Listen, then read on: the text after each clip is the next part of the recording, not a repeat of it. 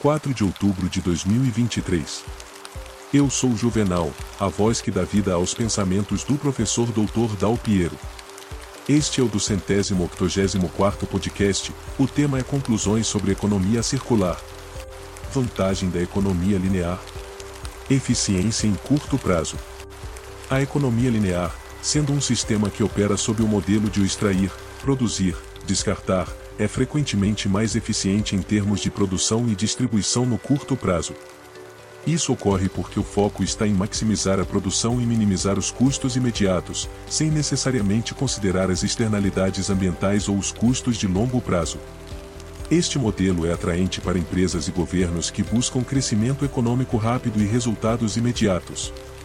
Ele permite uma cadeia de suprimentos simplificada e uma produção em massa que pode ser mais fácil de gerenciar do que os modelos mais complexos da economia circular. No setor da construção, materiais não renováveis como o concreto e o aço são frequentemente mais baratos e mais fáceis de usar do que alternativas sustentáveis. Isso torna a construção mais rápida e menos custosa, pelo menos inicialmente. Para mais informações sobre a eficiência em curto prazo da economia linear, Consulte estudos acadêmicos como o The Linear Economy, da Comparative Analysis ou publicado na revista Journal of Economic Studies. Desvantagens da economia linear. Utilização intensiva de recursos naturais não renováveis, como petróleo e metais leva ao esgotamento desses recursos, aumentando os custos e a instabilidade.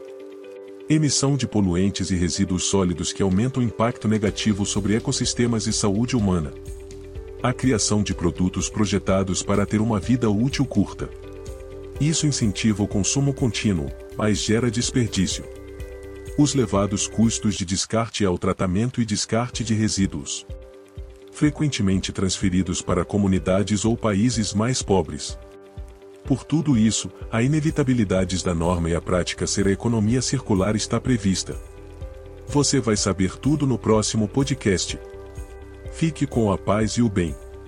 Até o nosso próximo encontro. Este é Juvenal, a voz que dá vida aos pensamentos do professor Dr. Dal Piero.